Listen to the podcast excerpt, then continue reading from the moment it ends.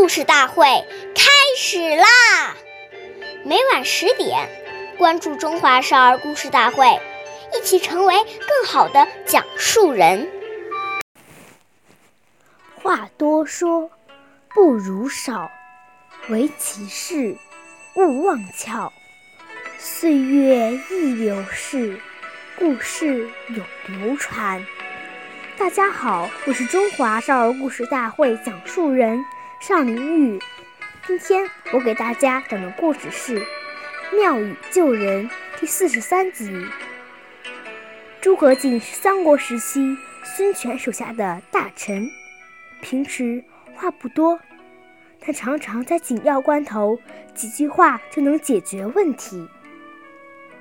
有一次，校尉阴谋被孙权误解。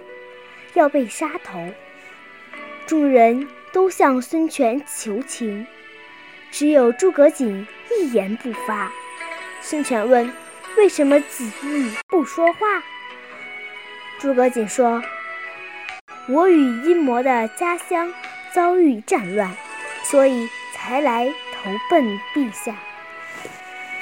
现在阴谋不思进取，辜负了您。”还求什么宽恕呢？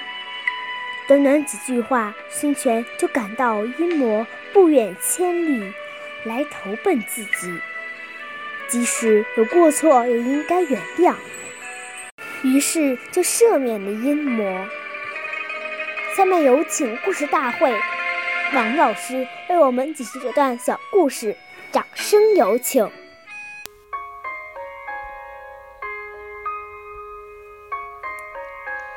所谓言多必失，如果你滔滔不绝，很多话还没有思考清楚就说出去了，结果就收不回来了。谚语：是非只为多开口，烦恼皆因强出头。人与人接触会有是非产生，就是因为话多，所以处事要少言慎行。在讲话之前，我们首先要想一想，讲这句话自己能不能够做到，能不能对这个话负责。如果我们说的话能够做到，能够负起责任，这才能够说。如果说了话之后不能负责任，我们在他人心目中的信用就会慢慢的减少。感谢您的收听，下期节目我们再会。我是刘老师，想参加故事大会的朋友，请关注我们的微信公众号“微库全拼八六六九幺二五九”。